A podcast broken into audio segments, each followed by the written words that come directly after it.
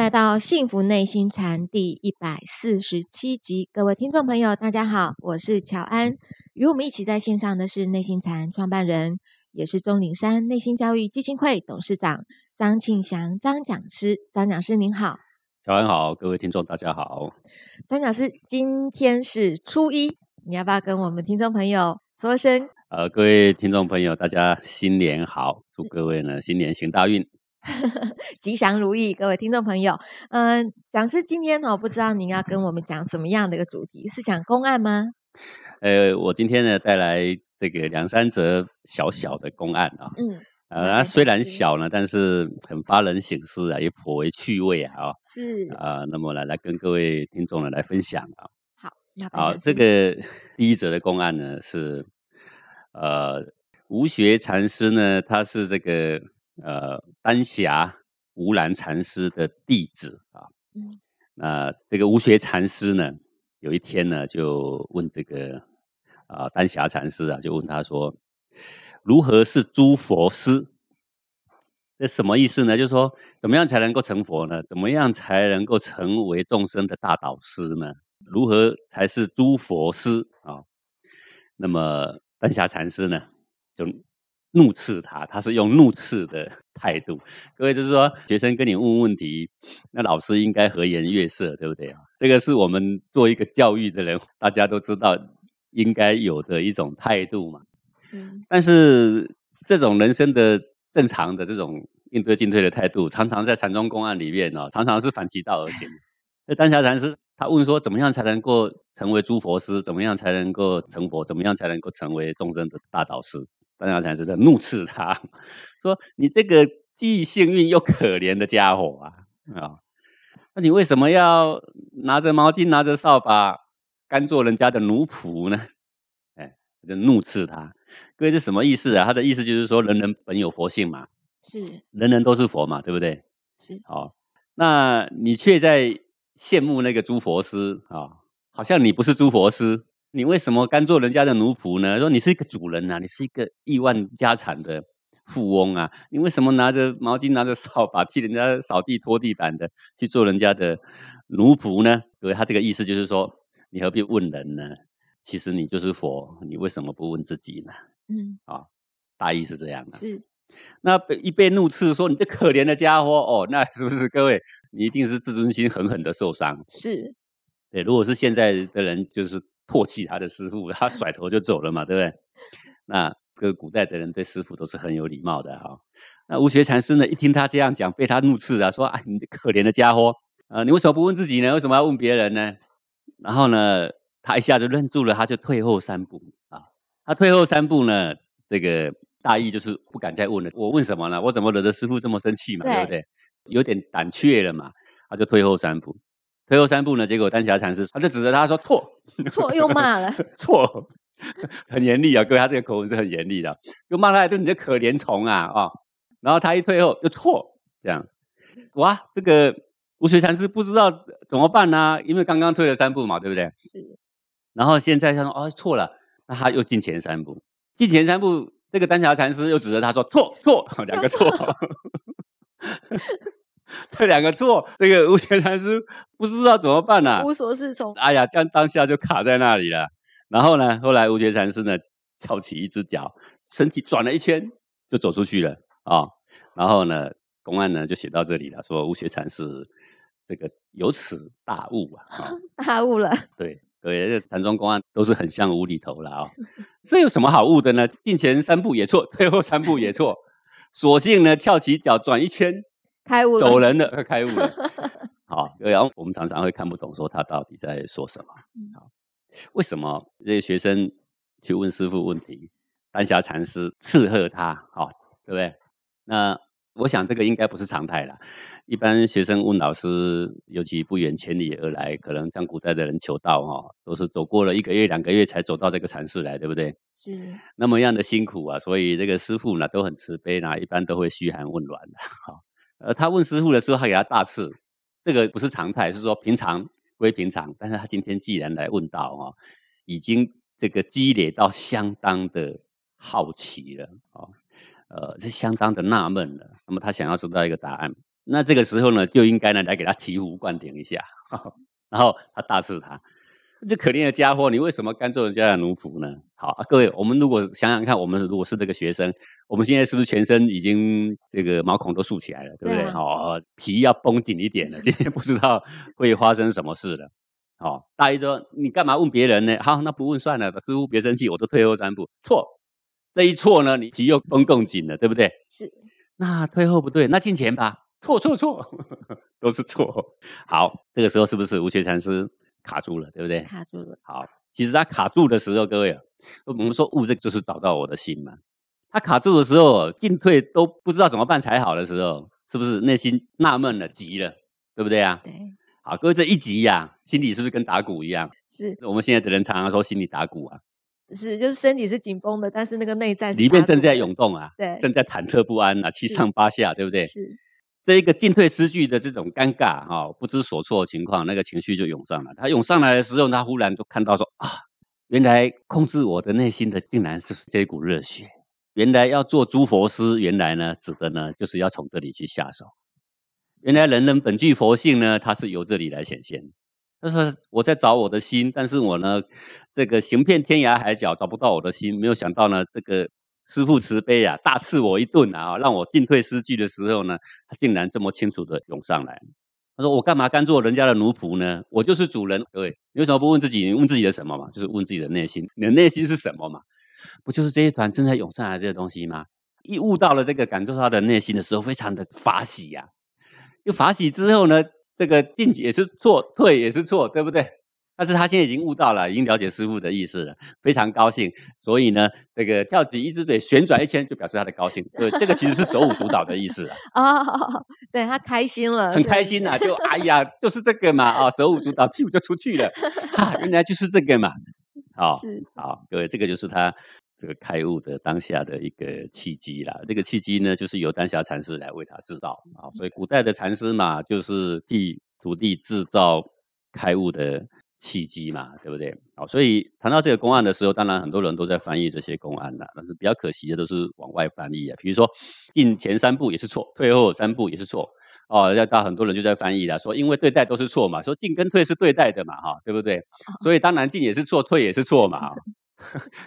各位，难道你不用走路吗？你每天上工去，你去上班上学，你不用进前几步吗？你不用去搭公车吗？进也错，退也错，啊，你都不用动了吗？嗯，对不对？嗯，所以那样的翻译的方式哦，就是说能够在文字上打转，能够满足我们的好奇。但是对于开悟你的心呐，了解你的心呐，实际上是没有帮助的。所以我们就讲说啊，这些都叫文字解释啊，文字翻译啊，翻翻字典嘛。大家都说，反正开悟总是从对待里面解脱出来嘛，从过去的执着里面解脱出来嘛。所以这些胡话大家都会说了啊。字面，但是总是跟你的内心无关。悟者无心，一定要跟你的内心有关。他之所以悬起一只脚，然后旋了一圈，然后走出去，哎，这是极开心的动作啊！是我们所谓手舞足蹈的动作啊。在这个之前，一定有体会到他的内心。如果没有体会到他的内心，就不能够用“悟”这个字，各位对不对呀？是好，所以你看啊，我们呢，自古以来禅宗公案，我们已经讲过很多了哈，都是当下因为找到内心。开取了他的内心，好像那个石缝裂出了一条缝，看到了一线曙光一样，叫做开嘛。就是我的心本来是封闭的，我本来对他一无所知，现在忽然我看到他的曙光了。虽然是惊鸿一瞥，哎呀，就是他嘛，对不对？好，这就是这个无学禅师啊，开悟的因缘啊。开悟不是一了百了，开悟呢不是说你就是诸佛师。开悟之后呢，对于洗涤你的内心啊，然后呢，不断的立起坚定的脚跟啊，然后呢，慢慢慢慢的到不退转，这个还需要相当长的时间呢。是讲是，所以开悟其实它就是像石头裂出了一个小小的缝，看到它这个意思就好像什么？哦，有很多人跟你说。这个口耳相传说有一个奇怪的生物啊，有一个如何如何好、如何如何妙的一个东西，哎，我从来没看过。据说它长了几只脚、几只腿，据说它身体怎样怎样。我们中国说，据说有那一条龙啊，对不对？哇，它的爪呢不一样，有几爪。它的脚是怎么样？诶，它没有翅膀，竟然会飞，它有鳞片。各位，我们是不是传了好久了？是。但是你从来没看过它。没看过。忽然有一天。惊鸿一瞥，忽然你看到了一条 就是这样的东西，这不就是龙吗？各位，真的有这个龙的存在啊，确实在啊，各位不是这样吗？是你是不是很雀跃呀？然后呼朋引类，要找了很多人来证明来看呐、是那一刹那，如果我把那条龙比喻为你的心，嗯我说实在话，你虽然从小到大都是你的心在主宰你这个人，但是你从来没有对他有看过一眼都没有，你连惊鸿一瞥都没有。对，师傅带领你开悟，就是那一刹那，他的制造情境之下，让你惊鸿一瞥。惊鸿一瞥，对，看到了哦，就他，哎呀，原来要在这个东西上面下功夫才有用，原来在别的地方下功夫都没有用，原来不是进退三步、退后三步的问题呀、嗯，通通是在你的心里面呐、是好，那我们说通通都在你的心里面呢，我就想到另外一个公案啦、嗯这个另外一个公案呢是这个杭州灵隐的青耸禅师啊，灵隐寺的当然大家很熟悉了啊。那么他是这个文艺禅师的弟子啦，啊，那么这个青耸禅师呢，他出参法眼禅师啊，法眼禅师就是文艺禅师啦。啊有的叫清凉禅师，有的叫清凉文艺禅师，有的叫做文艺禅师，有的叫法眼禅师，反正都是同一个人啦。哈，是文艺禅这个古代的禅师哈，往往哦都是有一个禅师的名，有一个法号。嗯啊，有时候我们前面会冠上他的什么庙、什么寺，啊，有时候在前面又会冠上那个地名或什么山，所以 说起来就变成法号很长啊，其实不嗯是啦啊。是那他其实就是文艺禅师。是也叫法眼禅师。那听耸禅师去参拜法眼禅师，对不对？说这个祖师西来意究竟是个什么东西嘛？各位到处参访的人总是问这个问题的，不是问诸佛师怎么做的嘛？不然就是问说祖师西来意到底是什么东西嘛？啊、好。那法眼禅师呢？那时候刚好外面下着雨啊，好像我们今天在录音，外面也下着雨啊，就是潇潇的雨啊，在那边飘啊。然后呢，他就跟青耸禅师说：“你看那个雨呀、滴滴都落在上座的法眼里呀、所以他的法号叫什么？他就叫法眼。法眼他说：“为什么我叫法眼呢？这要提醒世人呐、因为你现在听那个雨声啊，啊、不是看那个雨滴啊，那个雨。所以像我们现在录音的地方，这个是一个简陋的木造房子，上面的雨滴滴下来的咚咚咚，有个声音呐、哈。你仔细听那个声音呐、真的是滴滴都落在你的心坎里呀、不是吗？这个滴滴都落在上座的法眼里呀、好、各位，我现在讲的简卷，其实你在家里都可以试哦。哦，是老太已经用针搭个洞，是。然后呢，下面我放个铁盆，是。好，那这个水不就一滴一滴会滴下来吗？是。好啊，我叫学生所有的在那边就打坐，腿一盘，好、像一尊佛一样。是 其实它里面每一个人都不一样，七上八下啦。哈、好，那这个保特瓶咚咚咚一滴一滴滴在那个铁盆上，是不是有一个咚咚这个声音？有就算里面有点水了，滴下去也有一个水声啊，对不对？是好啊，这大家就在那边静静的坐在那边体会啊。各位，你不相信的话，你自己吊个保特瓶，拿个铁盆，塑胶盆也可以啊，然后坐下来，哎，你就会发现一件事，很多人耐不住，嗯。耐不住为什么呢？因为这个声音哦，挺吵的。是。啊、它在铁盆抖一下，然后在你的心湖也荡开了一个涟漪。啊、你就会发现一件事情呢，真的，外面的那个雨滴一滴一滴咚咚咚掉下来的时候，掉在那个铁盆上，这个回射出来的那个声音的时候，刚好就在你的内心，就是黄庭两乳之正中那个地方啊，就好像那滴水是滴在这个地方哎，好像你的胸膛就像个盆子哎。好像你的胸膛就装一盆水，然后刚好有一滴东西就滴在你的胸膛的正中央，好像那个涟漪啊，就这样就晕开来，确实是这样的。是不只是雨滴是这样哦，各位都可以自己试。有一个方法，讲师哎我试过，就是时钟，它不是掉掉掉掉对掉每一秒，你 坐在很时钟下面，很静的时候啦，是啊，要很静的时候，各位你把时钟啊拆下来放在你的旁边，然后呢，你就在旁边打坐，嗯然后它咚咚咚，如果你不能去欣赏它的时候，确实是一个很烦人的声音。它是为什么会烦呢？因为它滴滴落在上座的法眼里呀、啊 就好像它撞击着你的心湖啊。是你之所以会毛躁不堪，就是因为你的心湖里开始产生了震动。嗯但是当你对那个震动如果开始无分别的时候，我们不是说对那个声音无分别，我们也不是说对那个秒针无分别，是对心湖里面的一个一个涟漪那个震动无分别，就是全然的接受它的时候，你竟然会发现，在这个涟漪当下，竟然是非常的安宁。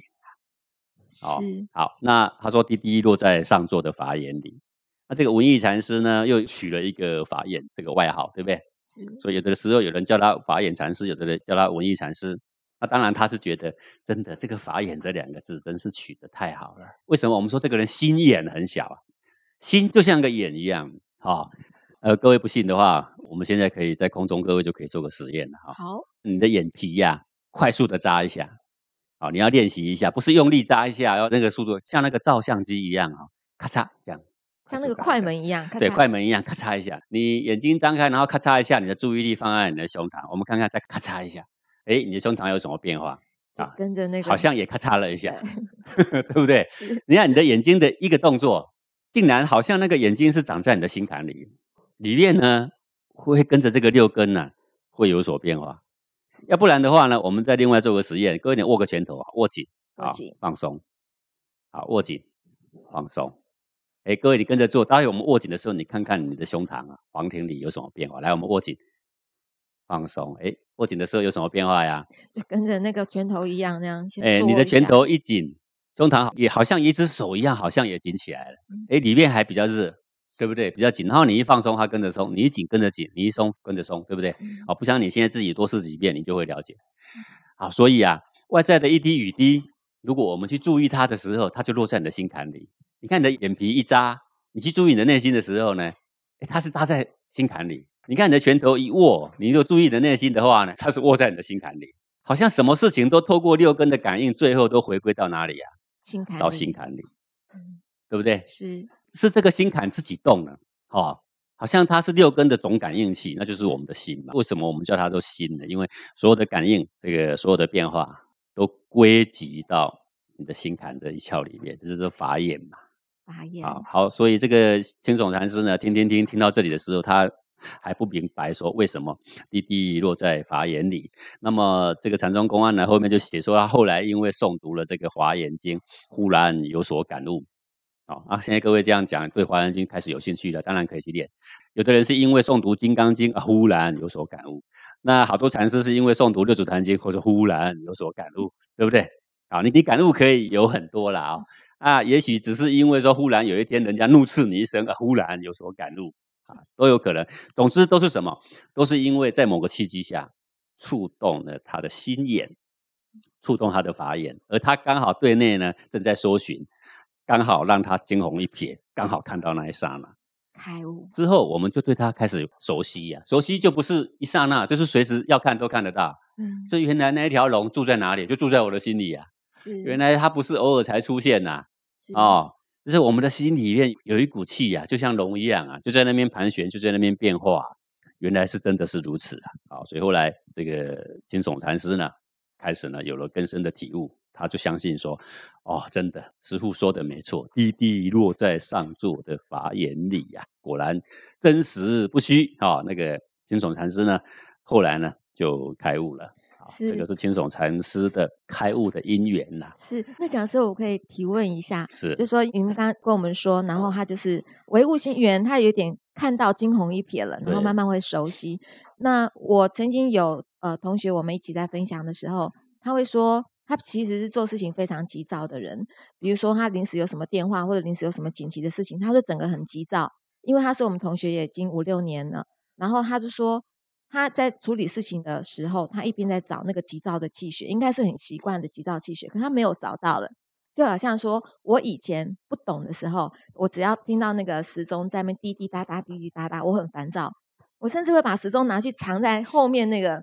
听不到的地方，我不能去听到那个声音，我很烦躁。但是我现在发现，我打坐的上面就是一样，而且那声音是非常清楚的，已经没有办法影响我。那我不知道说这样的情况是因为我熟悉它了，还是说呃不被它影响了？我不知道那个阶段是属于是什么样的一个状态，是进步了，还是说我习惯它？呃，这个。习惯一件事情，当然也是有可能的啊。但是习惯的事情，令你更抓狂的事情也很多啦。是，哎，譬如说，你就是最讨厌你的这个老婆，呃，骂你，对不对？嗯。你最讨厌人家这样念你，你也最讨厌你妈妈这样念你，碎碎念，对不对？是。然后已经经过了十几年也没习惯了，嗯而且那个火越来越大，是所以很多事情不是习惯的啦。嗯但是当你去体恤、去了解、去接纳的时候，是它就变得没有影响力。嗯呃，但是我们要去接纳，是要以接纳哪里为重点。当你开始接纳你的内心，你不是接纳一个钟的问题啊，滴滴答答的，对不对？对这个钟永远都在那里，又钟也没有好坏，钟只是据实的跟你报告时间呢、是没有好坏。你最后接纳的是哪里啊？是你那个浮躁的心，浮躁的心，是不是因为你的心从此不浮躁了？也不是，嗯，是因为它在哒哒哒震动的时候，嗯一样的，它滴滴答答都落在你的法眼里。但是你开始呢，去了解你的内心，你开始接受你的内心，你允许内心的心湖是可以有小小的风浪。嗯这个时候呢，你就安定下来了。是，当你对你的内心可以完全的体恤、可以了解、可以接纳，那外在的因缘也不过是触动内心变化的因子而已啊。嗯哼，重点不成个妨碍，是因为你的内心从此对你构成不了威胁，而不是那个中的问题。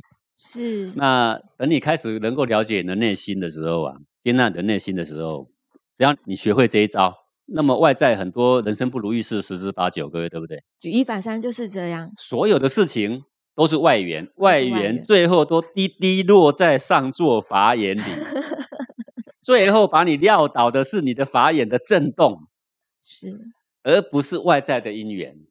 是哦，所以当你可以跟你的内心的所有的涌动，所有的低频、高频的频率去和平共处的时候，嗯那我们对外在的处事就会变得游刃有余了。为什么？因为你不必再如此的浮躁的去应应。是哦，为什么？因为浮躁对我来讲已经不叫做浮躁，我已经完全的接纳、体恤它的存在。这个还有一个点呢，比如说像内地也是啊，你开车会常常会塞车，嗯，这也其实打垮很多人的心情。那其实这个塞的时候急躁，它也是一样，都是回到我们的心坎里。对，就是一万件、一千件的事情所引起的这种负面情绪，你只要接纳你现在内心的存在，接受它开始在浮动，允许它浮动，允许它来又去，去又来，允许它滴滴答答的，允许它有一些涟漪，嗯，允许它刮一阵风，允许它下一阵雪，是然后你就会发现，你内心跟地球一样，它其实是一个非常可爱的大自然。跟地球一样，这边北极正在下冰雹，对不对？嗯风雪，你可能在赤道的时候正在艳阳天，对不对？是好、那它是有这么多样的变化、啊。好、你看我们整个地球的生态有风有雪有雨有太阳，你看它是是这个多么样的多变灿烂的啊、是的一个世界。是，那我们所要学习的就是说，我们的内心其实不是只有一种样貌，不是只有你认为快乐的情绪的这种样貌啊，你只允许安宁的情绪的那种样貌。哦，呃，它有时候呢会起起伏伏，它有时候会很安宁，它有时候会翻腾覆雨的，有时候呢呃它细细麻麻的，有时候呢它来来去去的。那它都是你的这个生态的大自然的很珍贵的一个小环节。一个变化。对，那你以这样的心情去欣赏它的时候，就算你在堵车，里面非常浮躁，嗯，那那个浮躁就好像有数千条的鱼正在湖里面奔腾啊，对，不是吗？噼里啪啦，噼里啪啦的，好像在很多鱼的湖，你忽然丢了一个面包下去，各位是不是这样噼里啪啦，噼里啪啦的？是那我们在旁边看，我们是不是？哎呀，这是多么美妙人间的这个一个画面。嗯，好，你是以这样的心情来面对你的心湖里有很多的鱼正在飞跃呀，鲤鱼正在跃龙门，然后你正在开车，外面正在堵车，然后呢，汽车的喇叭声叭叭叭四起，对不对？啊，可是人间一幅多么灿烂的、绮丽的风光啊，就写在你的哪里呢？就现在真的写在你的心底，在心里，所以滴滴都落在上座的法眼里。但是呢，你要把它看成是好的呢，还是坏的呢？这件事情上帝做不了决定，嗯各位都不要怨天尤人呐、因为呢，要怎么样面对你的内心的发生呢？上帝完全把这个权柄交给你，你的人生是要黑白还是彩色呢？谁决定呢？自己决定你决定的啊！你要长什么样的脸孔，要长多少头发，上帝决定的。哦，啊，你要是男是女，你没办法决定的。有些事情太复杂了，啊，我们也搞不懂，那就请上帝决定。然后我们认为啊，我的权利都被上帝你剥夺了，那我什么东西我可以做主的？有啦，有一个东西你可以做主，心情好坏完全是你做主的。完全是完全百分之百，不要怨天尤人。你老是说你心情不好，那完全是自作孽不可活啊，完全是自己找的啊。哦这个刚刚上一则公案呢、这个丹霞禅师说啊，说你这个既幸运又可怜的家伙，为什么要把自己糟蹋成这个样子？有时候我们的人生是谁糟蹋的呢？自己糟蹋的。自己糟对，让你的光明亮丽的人生谁开创呢？自己开创的。怎么开创呢？先找到你的内心开始吧，这是为开悟的最重要的一件工作啦。对，谢谢讲师哦。因为开悟最重要，我们必须要这个石头可以看到那个缝，然后对那条龙，我们惊鸿一瞥看一下。那重点是说，我们都希望成为做事、为人处事是游刃有余的。如果是这样，唯一的办法就是我们所有外在的外缘都要回到自己的心湖里面来，看清楚那片湖是怎么样的一对个，滴涟滴落在上座法眼里。是是，谢谢想师您今天的空中讲授，也感谢各位听众朋友的收听。我们下星期同一时间空中见喽，拜拜。